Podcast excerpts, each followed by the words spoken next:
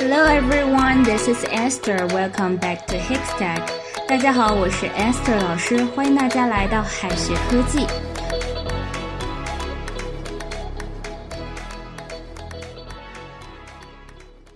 有一首歌的旋律哈，相信大家都很熟悉，很多大型比赛中呢都会用这首歌来做主题曲。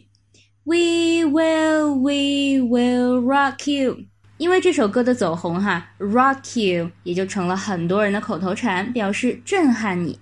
其实呢，you rock 在口语中也是非常常见的。那它是什么意思呢？You rock 它不是你这块石头，而是表示你真牛，你真棒，相当于 you are great，you are great。以后夸别人呢，别只会说 amazing 了哈，you rock 你太牛了。You won the first prize. You rock.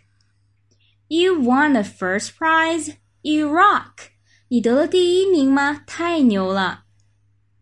Be a rock 又是什么意思呢？Rock 还有一个意思是可靠的人。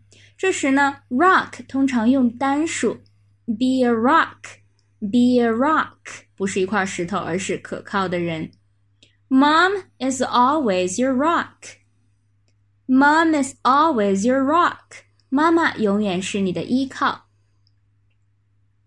You rule 又是什么意思呢？You rule 和这个 you rock 一样，可以表示你太棒了，你太厉害了。那么某人真厉害，也可以说 someone rules. Someone rules. I watched the whole match. You rule. I watched the whole match, you rule. 我看了整场比赛，你真棒。It's the bomb. It's the bomb 可以表示简直太棒了。Bomb 它有炸弹的意思，这里呢可以理解为引起轰动的人或者是事。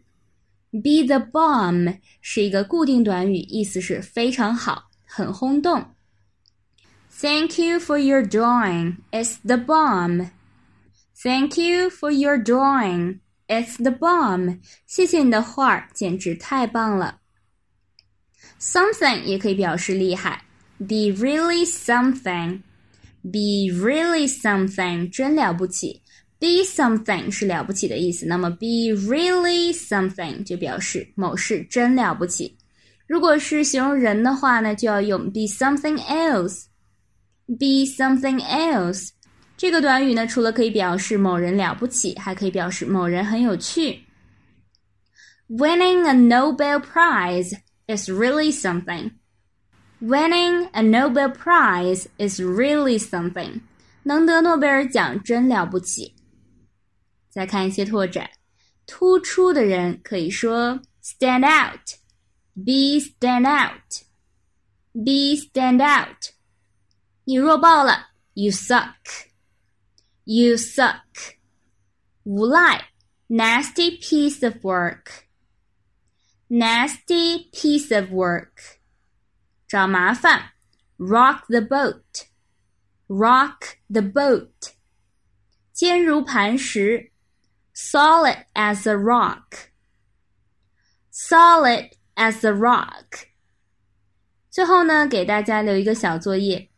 You are really 你真了不起呀！You are really，后面应该填什么呢？A something，B something else。大家别忘了在留言区写下答案哦。好的，那么我们今天的分享就到这里了，下一期再见喽，拜拜。